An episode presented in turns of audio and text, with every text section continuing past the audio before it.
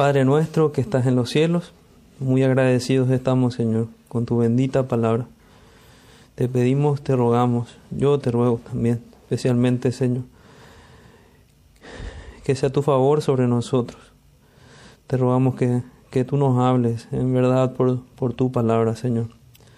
Que me ayudes en medio de todas mis deficiencias, que tú venzas todas ellas, Señor, para poder hablar con claridad a cada uno de mis hermanos.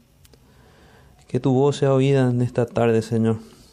Que tu mensaje llegue, Señor, justo y necesario, conforme a tu providencia para nuestros corazones. En nombre de Jesús. Amén.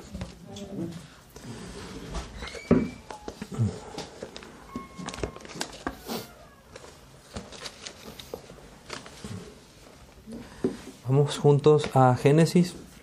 Génesis capítulo 23.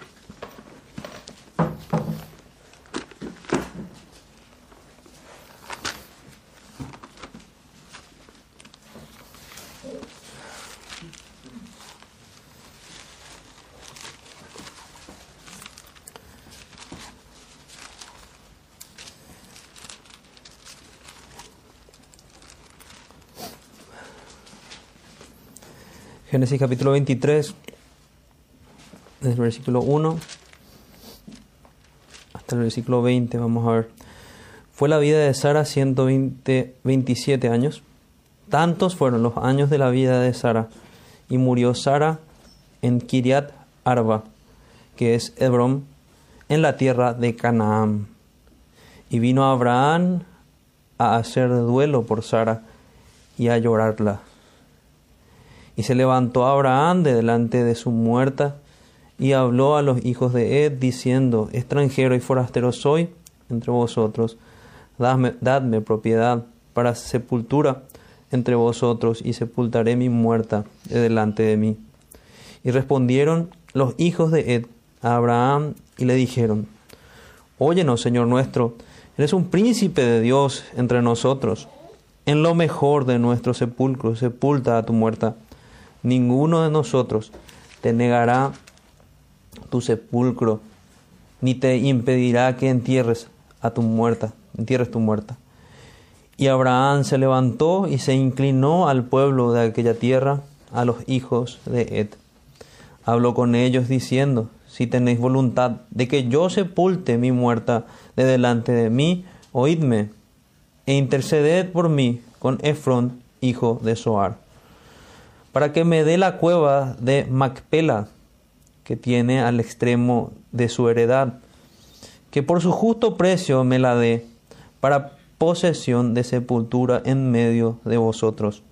Este Efrón estaba entre los hijos de Ed, y respondió Efrón Eteo a Abraham en presencia de los hijos de Ed, de todos los que entraban por la puerta de su ciudad, diciendo, no, Señor mío, óyeme, te doy la heredad y te doy también la cueva que está en ella en presencia de los hijos de mi pueblo. Te la doy, sepulta tu muerta. Entonces Abraham se inclinó delante del pueblo de la tierra y respondió Efron en presencia del pueblo de la tierra diciendo, antes, si te place, te ruego que me oigas yo daré el precio de la heredad, tómalo de mí, y sepultaré en ella mi muerta. Respondió Efrón a Abraham, diciéndole, Señor mío, escúchame, la tierra vale cuatrocientos ciclos de plata. ¿Qué es esto entre tú y yo? Entierra pues tu muerta. Entonces Abraham se convino con Efrón y pesó Abraham a Efrón el dinero que dijo en presencia de los hijos de Ed, cuatrocientos ciclos de plata, de buena ley entre, mercaderes, y quedó la heredad de Efrón, que estaba en Macpela, al oriente de Manre, la heredad con la cueva que estaba en ella, y todos los árboles que había en la heredad, y todos sus contornos, como propiedad de Abraham, en presencia de los hijos de Ed y de todos que entraban por la puerta de la ciudad. Después de esto, sepultó a Abraham a Sara, su mujer, en la cueva de la heredad de Macpela, al oriente de Manre, que es Hebrón en la tierra de Canaán. Y quedó la heredad y la cueva que en ella había de Abraham como una posesión para sepultura recibida de los hijos de Ed.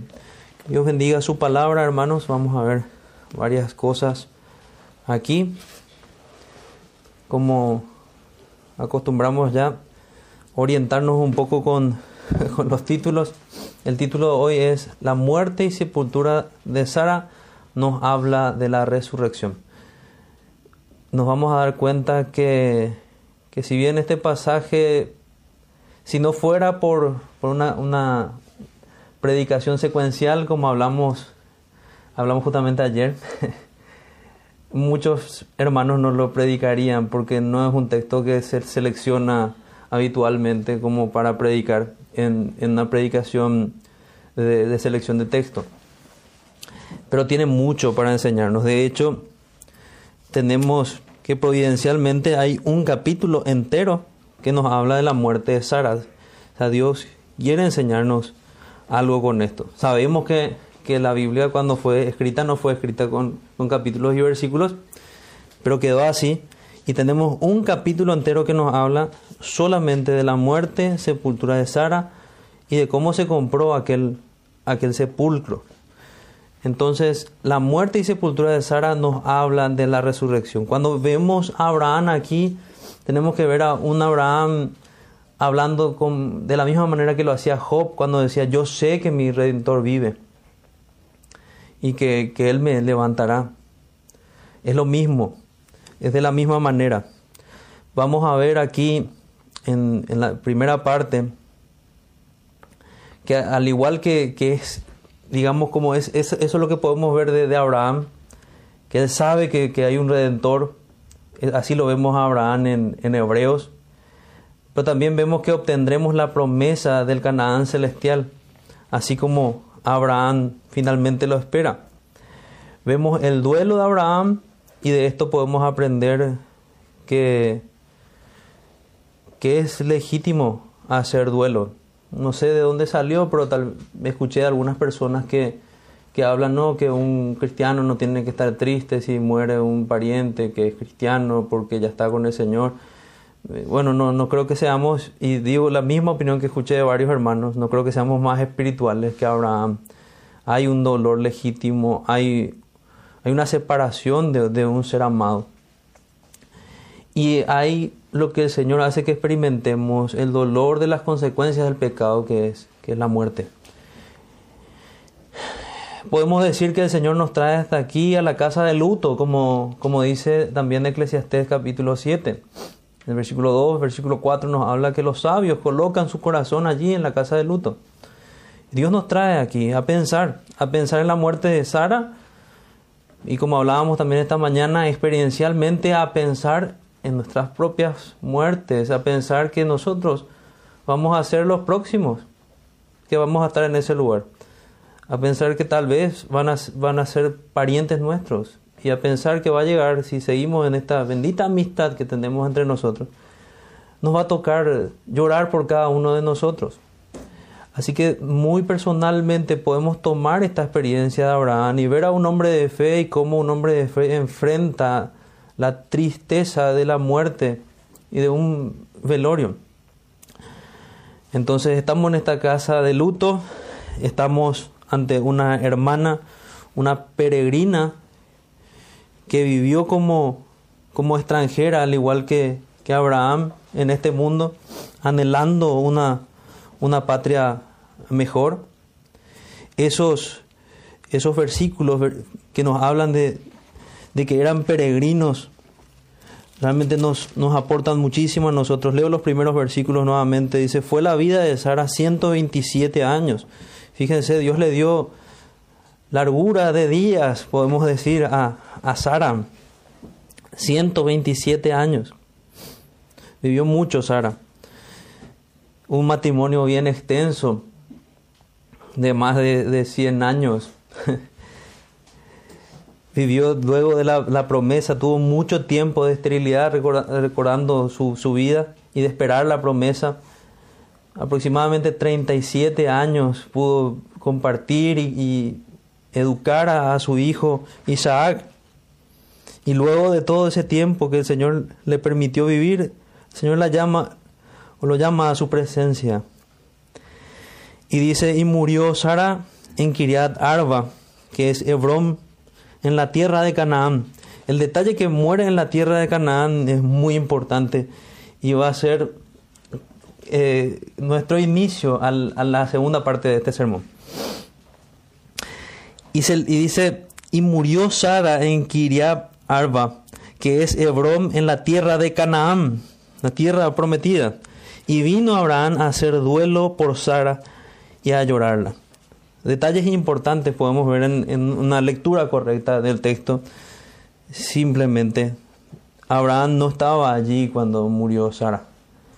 Y, dice que eh, lo que nos deja entrever el texto, o llegó él o alguien le llamó y le, contó la, mala noticia, pero dice que él va y, y hace duelo por Sara. Se acerca a la tienda donde estaba Sara a llorarla a llorarla. Me fue muy llamativo también el dato de que no se encuentra a Abraham llorando en otros pasajes. No se lo encuentra a Abraham llorando cuando tenía que entregar a su hijo, no se lo encuentra a Abraham llorando cuando su sobrino Lot había sido capturado por enemigos, pero se lo encuentra llorando aquí. Y no es coincidencia, el Señor nos muestra que hay un dolor especial en su siervo Abraham por la pérdida de, su compañera, de su esposa, aquella que el Señor llamó su princesa y que era también la, princesa de, Abraham. Había dolor en su, en su corazón. Pero no dolor como en el mundo, y eso es lo que nos distingue también a los creyentes. Tenemos esperanza. Por eso vamos a entender que finalmente este pasaje nos habla de la resurrección, porque ningún creyente muere sin esa esperanza. Todos los creyentes morimos pensando en ver el rostro de nuestro Señor, pensando en que el morir es dormir y abrir los ojos, estando en Él, estando libres del pecado, libres del dolor, libres del sufrimiento ya concluyendo el peregrinaje, ya estando en la, en la patria celestial. Y se levantó Abraham de delante de su muerta y habló a los hijos de Ed diciendo, extranjero y forastero soy entre vosotros, dadme propiedad para sepultura entre vosotros y sepultaré mi muerta. Extranjero y forastero, ¿qué mucho podemos aprender de eso? Porque hay muchos que tal vez pudieran pensar que estamos hechos para vivir en este mundo y para entregar nuestras vidas a este mundo. En ningún momento Abraham se puso en esa posición. Incluso podríamos pensar que Abraham tenía la promesa de que esa tierra era suya, Dios le había dicho. Pero igual él se reconocía como extranjero en esa propia tierra. Porque como nos muestra la escritura, en realidad la esperanza de Abraham estaba en los cielos, en una tierra mejor. Fíjense, veamos algunas concordancias. Génesis 17, 8. Perdón.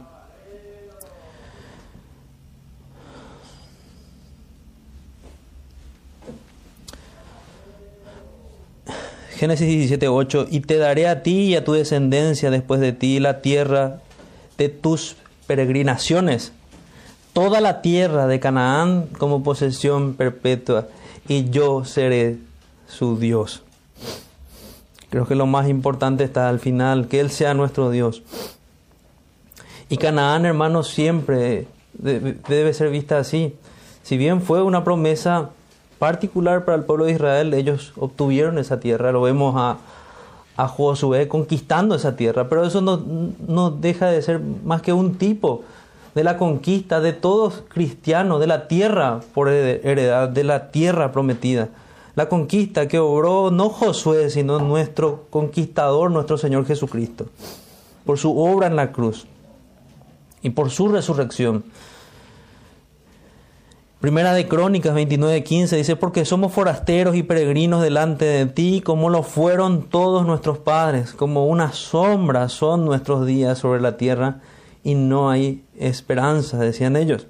Nosotros sí tenemos esperanza, pero si pensamos en esta tierra, solamente no, no hay esperanza, no hay esperanza para el mundo.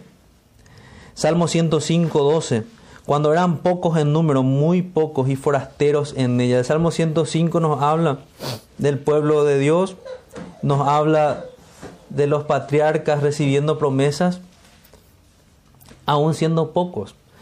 De hecho, fíjense lo que dice Hechos 7, Hechos 7, 16. Y de allí fueron trasladados, trasladados a Siquem y puestos en el sepulcro que por una suma de dinero había comprado Abraham y los hijos de amor, perdón, Hebreos 11:13 es lo que quería leer. Todos estos murieron en fe sin haber recibido las promesas, pero habiéndolas visto y aceptado con gusto desde lejos, confesando que eran extranjeros y peregrinos sobre la tierra. Hebreos nos habla de ellos. Todos estos murieron en fe. ¿Y quiénes son todos estos? Son Abraham, son... Y hay una larga lista allí en Hebreos. Pero en esa lista están específicamente Abraham y Sara. Murieron en fe, sin haber recibido la promesa. Y nos aclara de qué se trata, su, murieron en fe también allí, o sea, su contexto de fe. Abraham no llegó a ver la multitud de hijos que Dios le prometió. Tampoco Sara. Sara no llegó a ver la, tierra que Dios le había prometido en, en posesión. No llegó a ver. Pero es lo que nos dice, ellos tenían la fe y la certeza de que lo que el Señor prometió iba a llegar.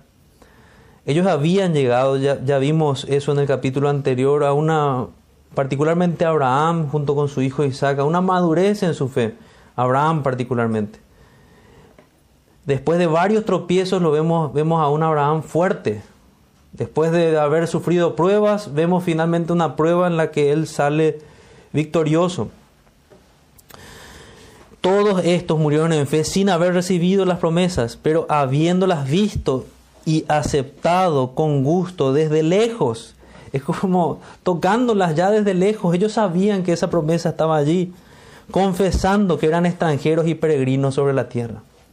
Y ese es nuestro ejemplo. Nosotros también somos extranjeros y peregrinos en la tierra. Y de la misma manera como confesamos. Y de la misma manera aceptamos con gusto, como tomando desde lejos ya la adquisición de nuestras las promesas que Dios nos da en fe. Nosotros sabemos que son seguras sus promesas de salvación, son seguras las promesas que un día veremos aquel que amamos sin haberlo visto. Y así como ellos vamos a morir en fe. No vamos a ver, tal vez, aquí las promesas por las cuales el Señor nos llame, las veremos efectivamente. Las veremos efectivamente. Entonces, Sara junto con Abraham era una peregrina, una peregrina del Señor en este mundo, una mujer de fe, que así como la Biblia habla de Abraham como el padre de la fe, habla de ella como una madre para todas las creyentes, como un ejemplo para los creyentes. De hecho, ese título de Abraham de padre de la fe no solamente muestra, nos muestra a un Abraham como uno de los primeros creyentes, como una persona fundamental para que Dios vaya desarrollando sus promesas, sino que también de alguna manera nos muestra a alguien con, con un carácter digno de imitar. Y eso también se ve en Sara. Vemos a una esposa que era una ayuda idónea para su marido. Fijémonos lo que dice en Primera de Pedro, capítulo 3, versículos 5 al 6. Primera de Pedro.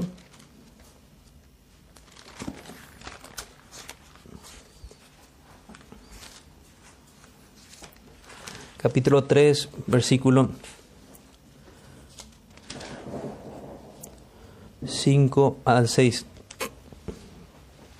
Porque así también se ataviaban en otro tiempo aquellas santas mujeres que esperaban en Dios, estando sujetas a sus maridos, como Sara obedecía a Abraham, llamándole Señor, de la cual vosotras habéis venido a ser hijas, si hacéis el bien sin temer ninguna amenaza. Y después hay exhortaciones para los maridos, pero tenemos el ejemplo de Sara. Fíjense, Sara es el ejemplo para las hermanas. Vuelvo a leer cómo Sara obedecía a Abraham llamándole Señor, de la cual vosotras habéis venido a ser hijas, si hacéis el bien sin temer ninguna amenaza. Y allí podríamos hacer la pregunta que hacemos siempre, pero ¿cómo hay para que yo sea verdaderamente llamada hija de, Abra, de, de Sara, yo tengo que hacer obras? ¿Que acaso mi, mi filiación como hija de Dios implica obras o un sistema de salvación por obras? Esa es la pregunta que algunas se hacen. Y en realidad no es salvación por obras, pero sí son frutos dignos de arrepentimiento los que vienen de un verdadero convertido por gracia, una persona que verdaderamente fue salvada por la obra de Jesucristo. Nadie que ame a Jesucristo va a vivir siendo él un extraño. Una hermana que ama a Jesucristo va a vivir viendo al Señor como su Señor y diciéndole, ¿qué quieres que haga? Yo soy tu sierva. Lo mismo va a ser un hermano, ¿qué quieres que haga? Yo soy tu siervo. Es eso lo que vemos aquí, el ejemplo de Sara. Vosotras, hermanas, podemos decir entonces, habéis venido a ser hijas, pero solamente si hacéis el bien sin temer ninguna amenaza. Llama también a valentía. Fíjense que podemos ver desprendido tanto de la historia de, de Sara como tomando este, este versículo, podemos ver la valentía que tuvo ella al salir de su casa y acompañar a su esposo en un peregrinaje que no sabían ni siquiera cuánto iba a durar ni, durar ni a dónde, porque el Señor simplemente le dijo que saliera. Pero Sara obedeció y siguió a su marido y vio que, que su guía era un hombre de fe y ella misma era guiada por el Dios de su marido. Entonces, de esto se trata, ser una ayuda idónea, de tener valentía, sin temer ninguna amenaza. Y hago un apartado también aquí. Esto de no temer ninguna amenaza incluso implica no temer el confrontar al propio esposo. Eso es necesario, eso es parte de una actitud piadosa de una hermana. Si el esposo pide o, quiere hacer algo que no es bíblico, de eso y nosotros y ustedes hermanas simplemente obedecen a eso eso no es la, actitud bíblica la actitud bíblica es confrontar el pecado y tener un orden claro de, autoridad. Primero está el Señor, luego está el esposo. Y si el esposo me pide o le pide desobedecer al Señor, hay que desobedecer al esposo. Y hay que obedecer al Señor. Y hay que hablar con las mismas palabras que el apóstol Pedro cuando decía, juzguen ustedes si es mejor obedecer a los hombres o obedecer a Dios. Y eso es también valentía el pecado tiene un montón de formas y puede engañarnos de demasiadas maneras. Una pudiera engañarse y decir, no, pero yo estaba obedeciendo. Sí, pero estabas desobedeciendo a Dios, conociendo su palabra. Debemos nosotros tener claro eso. Y volvamos a nuestro texto en Génesis 23.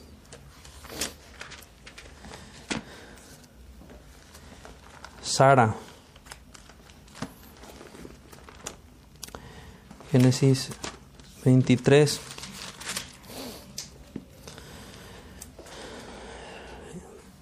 Veíamos el dolor de Abraham. Y veíamos que él decía, extranjero y forastero soy entre vosotros, dadme propiedad para sepultura entre vosotros y sepultaré mi muerta delante de mí.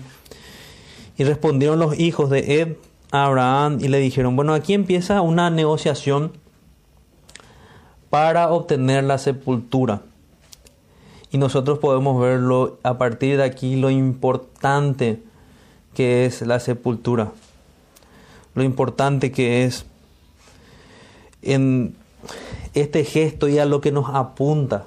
Conversábamos incluso que podemos ver un hilo de teología bíblica aquí con la sepultura, porque podemos finalmente ver a Cristo siendo sepultado y resucitando, y podemos ver a cada creyente siendo sepultado y resucitando juntamente con Él, porque eso es lo que va a ocurrir. El Señor va a levantar a todos los muertos, a unos para vida y a otros para ser arrojados al lago de fuego, para ser arrojados al lago de fuego. Dice, y respondieron los hijos de Ed a Abraham y le dijeron, Óyenos, Señor nuestro, eres un príncipe de Dios entre nosotros, en lo mejor de nuestro sepulcro, sepulta a tu muerta.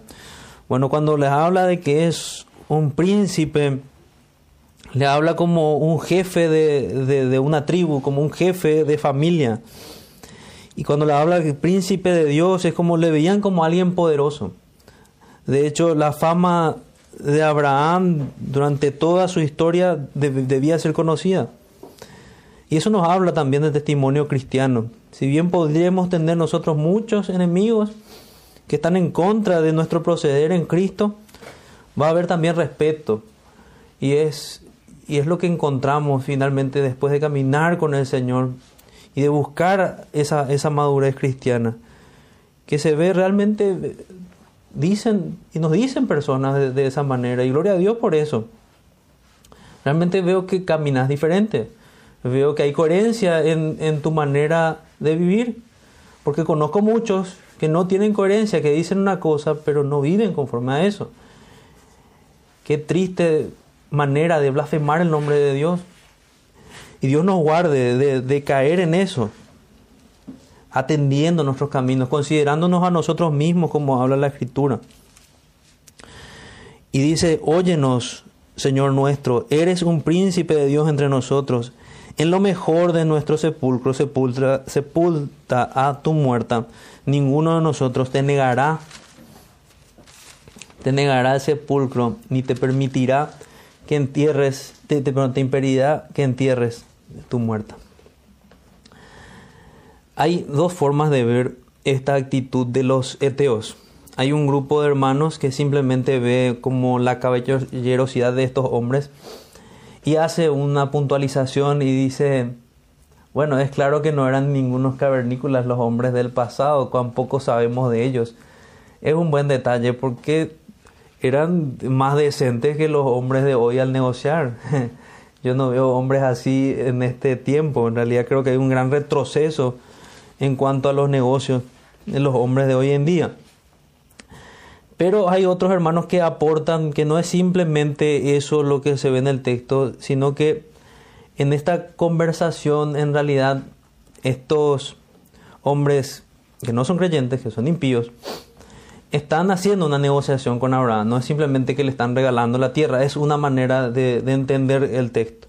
O podemos entenderlo como realmente había una generosidad como para dadivosidad liberalidad para regalar este terreno o realmente era como una forma de hablar, como la entienden muchos, para llegar a un, a un acuerdo económico. Entonces tenemos, teniendo eso en mente, seguimos leyendo. Y Abraham se levantó y se inclinó al pueblo. vuelvo a leer el versículo anterior, el versículo 6. Dice, Óyenos Señor nuestro, eres un príncipe de Dios entre nosotros en lo mejor de nuestro sepulcro sepulta a tu muerta. Ninguno de nosotros te negará su sepulcro, ni te impedirá que entierres tu muerta. Y Abraham se levantó y se inclinó al pueblo de aquella tierra, a los hijos de Ed, y habló con ellos diciendo, si tenéis voluntad de que yo sepulte mi muerta de delante de mí, oídme, interceded por mí con Efrón, hijo de Soar para que me dé la cueva de Macpela que tiene al extremo de su heredad, que por su justo precio me la dé, que por su justo precio me la dé, para posesión de sepultura en medio de vosotros. Fíjense cómo aparece la palabra aquí sepultura, ligada incluso con con el entierro, porque en ocasiones dentro de estos sepulcros de piedra se enterraba personas o había sepulcros que eran completamente de piedra. Lo que nos muestra una manera de sepultura, una manera de obrar con los cuerpos. Otra salvedad allí muy importante. Hoy día tenemos otros tipos de, de trato con los muertos y se habla de cremaciones. Una breve salvedad, mucho podríamos hablar de eso. Las cremaciones no encontramos en la Biblia, las cremaciones encontramos y las leímos cuerpos quemados en pasajes de, de Amós que estábamos estudiando en, un contexto totalmente de juicio. Eh, esa imagen de cuerpos quemados en realidad no nos apuntan a una imagen, si lo vamos a ver con fe, eh, de lo que el Señor va a hacer con los cuerpos de los creyentes. Más bien nos podría apuntar de lo que el Señor va a hacer con los cuerpos de los impíos que van a ser arrojados al infierno. Así que el Señor no manda a sus siervos a hacer eso con los cuerpos, sino los manda a ser sepultados, así como fue también el caso de nuestro Señor, porque Él va a hacer algo con estos cuerpos, estos cuerpos que hoy son templos del Espíritu Santo, Él los va a transformar para que puedan estar en su presencia. Así que no es una opción cristiana la cremación. La cremación, haciendo otra comparación que puede ser un poco más clara para ver la maldad de esto, es tratar a los cuerpos humanos sin la dignidad apropiada. Es tratarlos como basura, porque la basura es la que se quema. Nosotros no tratamos así a los cuerpos y no lo hizo tampoco Abraham. Entonces, entendamos esto. También reconocemos, porque hay un montón de excusas aquí que se da, que no quiere decir que el Señor de un cuerpo quemado no pueda traer nuevamente su cuerpo como Él promete en las Escrituras. Claro que lo va a hacer. Hay gente que va a morir en incendios, hay gente que va a morir por fieras, hay gente que va a morir ahogada en, en un océano y el Señor va a traer los muertos de todos esos lugares. Pero si a nosotros nos toca tratar con estos cuerpos, tenemos una instrucción de las escrituras de cómo, de cómo hacerlo, con la dignidad apropiada. Y vemos que lo hacemos como creyentes, pero, pero no solamente un mensaje como creyente, sino que es un mensaje, hacer lo contrario es, es hasta inhumano. Porque es tratar, como decía, a las personas, a los cuerpos de las personas, como, como tratamos a la basura. Sigo leyendo entonces. Abraham estaba buscando un sepulcro para su esposa, para el cuerpo de su esposa, Sara, para que me dé la cueva de Macpela que tiene al extremo de su heredad. Este Efrón estaba entre los hijos de Ed, versículo 10. Y respondió Efrón eteo a Abraham en presencia de los hijos de Ed, de todos los que estaban por puerta de su ciudad, diciendo, bueno, Tratemos de pensar que en ese tiempo no había escribanías y no había las maneras en que nosotros negociamos. Y esos testigos que estaban allí vendrían a ser como su escribano, vendrían a ser como el testimonio de que, de que esa transacción se estaba llevando a cabo. Y respondió Efron en presencia del pueblo de la tierra, diciendo, perdón, me salté el versículo 12, 11. Eh, vuelvo a leer el 10. Este Efrón estaba entre los hijos de Ed y respondió Efrón eteo a Abraham en presencia de los hijos de Ed, de todos los que entraban por la puerta de su ciudad diciendo, no, Señor mío, óyeme, te doy la heredad y te doy también la cueva que está en ella, en presencia de los hijos de mi pueblo, te la doy, sepulta tu muerta. Entonces bueno, ahí nuevamente las dos formas de entender. Unos que entienden que realmente estaba regalando la propiedad y otros que dicen, en realidad acá había un juego de, palabras o un juego de las intenciones que cada uno tenía. Abraham quería el sepulcro y el otro en realidad quería vender el terreno entero. Sea como sea, estamos viendo aquí una negociación y lo, con respecto al sepulcro. Lo que a mí más me, me parece importante de este texto es que vemos en Abraham la misma intención que David a la hora de construir el templo. Cuando en 2 de Samuel, versículo 24, 24 dice, pero el rey dijo a Araúna, no, sino que ciertamente por precio te lo compraré, pues no ofreceré al Señor mi Dios holocausto que no me cueste nada. Y David compró la era y los bueyes por 150 ciclos de plata. Yo creo que se trata de algo similar. Abraham tenía el dinero y Abraham iba a pagar lo que sea necesario para esa sepultura. Y no solamente para esa sepultura, porque aquí tenemos a un Abraham que está tomando posesión anticipada de esa tierra. Eso es lo que tendríamos que ver allí. Y podemos ver que ni la muerte estaba impidiendo que ocurra también lo mismo con Sara, con el cuerpo de Sara. Señor mío, escúchame, la tierra, eh, versículo 13, vuelvo a leer, y respondió Efrón en presencia del pueblo de la tierra, diciéndole, antes, si te place, te ruego que me oigas, yo daré el precio de la heredad, tómalo de mí y sepultaré en ella mi muerta. Respondió Efrón a Abraham diciendo, Señor mío, escúchame, la tierra vale 400 ciclos de plata. Bueno, y por esa razón es que algunos se inclinan más que era negociación, porque cuanto más iba insistiendo Abraham, más detalles iba dando el hombre de, del valor de la tierra y de cuánto realmente era su pretensión. De buena ley, dice, entonces Abraham se, se convino con, con Efrón y pesó Abraham Creo que me volví a saltar. Versículo 14, vuelvo a leer.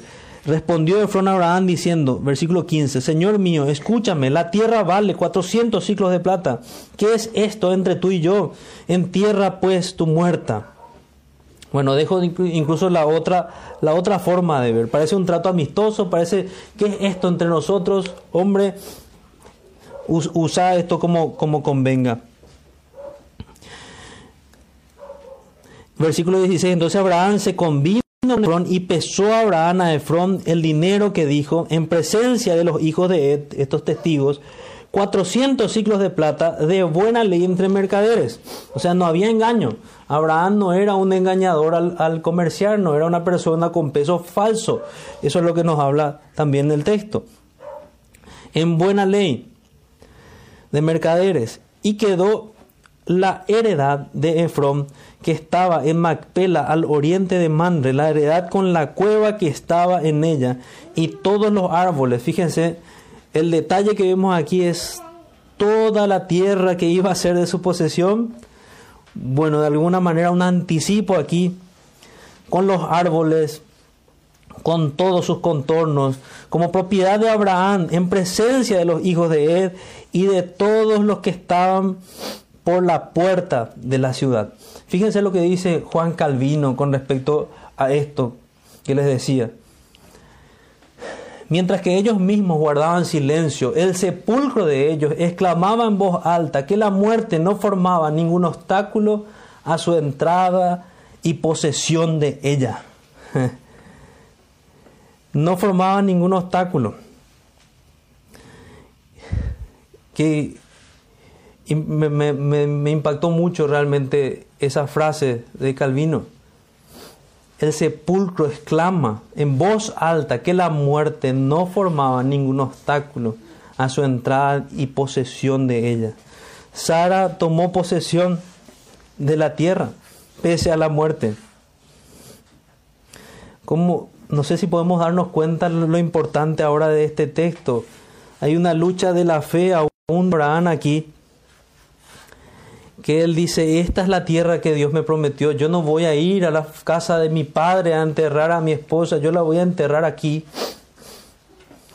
aquí en el lugar donde Dios me prometió, porque este lugar de Macpela, la cueva de Macpela, estaba en el centro de Canaán.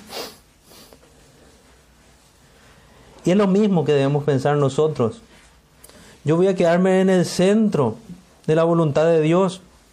Yo voy a quedarme allí y voy a esperar en el Señor pese a todas las dificultades. Y Él es mi esperanza en la muerte, en la vida y en la muerte.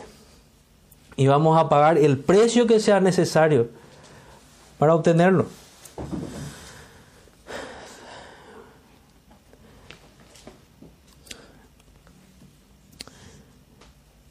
Después de esto, dice, sepultó a Abraham a Sara, su mujer, en la cueva de la heredad de Macpela, al oriente de Manre, que es Hebrón en la tierra de Canaán. Y quedó la heredad y la cueva que en ella había de Abraham. Y, y quedó la heredad y la cueva que en ella había de Abraham, o sea, era de Abraham, como una posesión para sepultura recibida de los hijos de Ed. Aquí vemos que finalmente los patriarcas, todos ellos terminaron siendo sepultados en este lugar. Y hay un detalle importante en versículos más adelante en Génesis, cuando José dice, no, yo no me voy a quedar aquí, mis huesos no se van a quedar aquí, ustedes van a llevar mis huesos, van a llevar mis huesos a la cueva de Macpela. Fíjense versículos con referencia a eso. Génesis 25, 9. Y sus hijos, Isaac e Ismael, los sepultaron en la cueva de Macpela. Esta ya es la sepultura de Abraham, en el campo de Efrom, hijo de Soar Eteo, que está frente a Manre. Génesis 49, 29. Después le, le ordenó, les ordenó, perdón, después les ordenó y les dijo, voy a ser reunido a mi pueblo, sepultadme con mis padres en la cueva que está en el campo de From Eteo, en la cueva que está en el campo de Macpela, que está frente a Manre, en la tierra de Canaán, la cual Abraham compró juntamente con el campo de Eteo para posesión de una sepultura. Allí sepultaron a Abraham y a su mujer. Allí sepultaron a Isaac y a su, a su mujer eh, Rebeca. Y allí sepulté yo a, Lea. Versículo, versículo 13 ya de, de capítulo 50 dice, pues sus hijos lo llevaron a la tierra de Canaán y lo sepultaron en la cueva del campo de Macpela frente a Manre la cual Abraham había comprado de Efron Eteo junto con el campo para posesión de una sepultura. O sea, esto terminó siendo muy importante para todos ellos. Si bien él fue como un príncipe, José, hablando de José, fue como un príncipe en Egipto, él no quiso que sus restos, que sus huesos quedaran allí, y pueden ver que era un acto de fe. Bueno, fue un acto de fe el, mandato que da José, pero también de todo el pueblo de Israel, porque a la par que el pueblo de Israel, el pueblo que recuerden fue el que escuchó por primera vez estas palabras de Moisés escritas en Génesis, el pueblo que salió de, de Egipto, salió con, con los huesos de José para llevarlos a la tierra prometida. Y durante todo ese peregrinaje ellos estaban llevando a cuestas los huesos de José.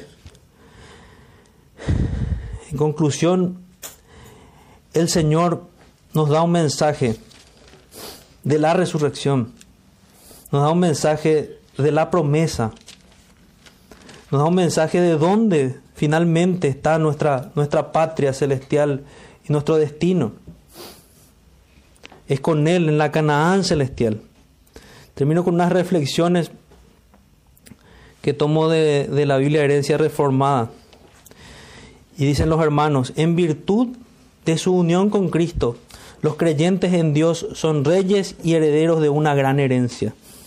Sin embargo, en este mundo pueden tener poco, así que deben vivir con, por fe y no por vista. Ora para que el Dios de esperanza te llene con todo gozo y paz en el creer las promesas acerca de Cristo, de modo que por el poder del Espíritu Santo puedas abundar en esperanza. Y en segundo lugar dicen, Dios llama a los creyentes a vivir como extranjeros y peregrinos, no mezclados con los perversos sodomitas y eteos, en su búsqueda de este mundo, sino como peregrinos que esperan la ciudad de Dios. Esta separación del pecado no es excusa para el aislamiento o la falta de respeto.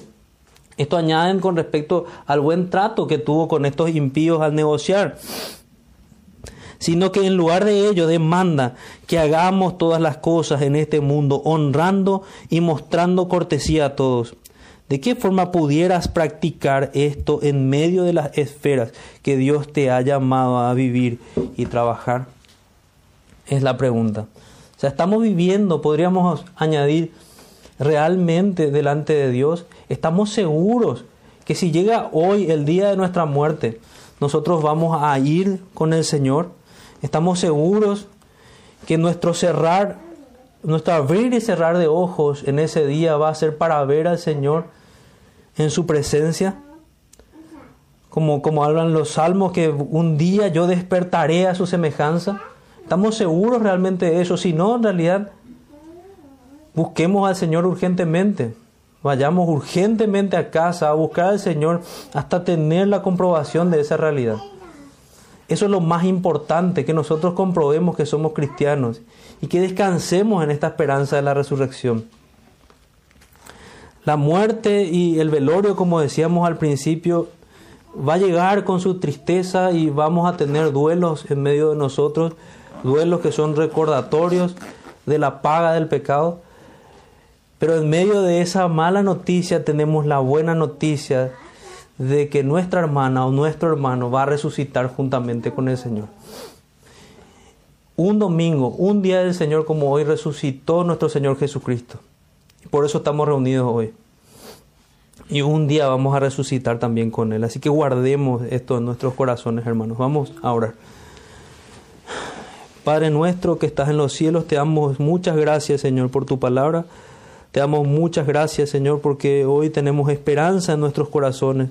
Tu evangelio nos provee paz, nos provee aliento, Señor, en la mayor de las tristezas que podemos experimentar en esta vida, que es ver morir a nuestros amigos, a nuestros parientes, a nuestros familiares, Señor. Ayúdanos, Señor, a, a transitar el dolor como creyentes Señor, ayúdanos a transitar el dolor como personas que te aman y te temen. Y ayúdanos también, Señor, a, anhelar ese día, porque ese día es un gran día para nosotros, porque te veremos sin pecado, te veremos, Señor, en plena santidad, te veremos en plena seguridad. Y al fin te veremos, Señor. Hoy te amamos sin haberte visto, pero anhelamos verte. Te pedimos perdón por todos nuestros pecados y te pedimos que nos sigas ayudando y nos sigas fortaleciendo en medio de las pruebas para que nosotros podamos ver nuestro amor hacia ti probado y purificado cada día. Oramos en el nombre de Jesús, nuestro bendito Salvador. Amén.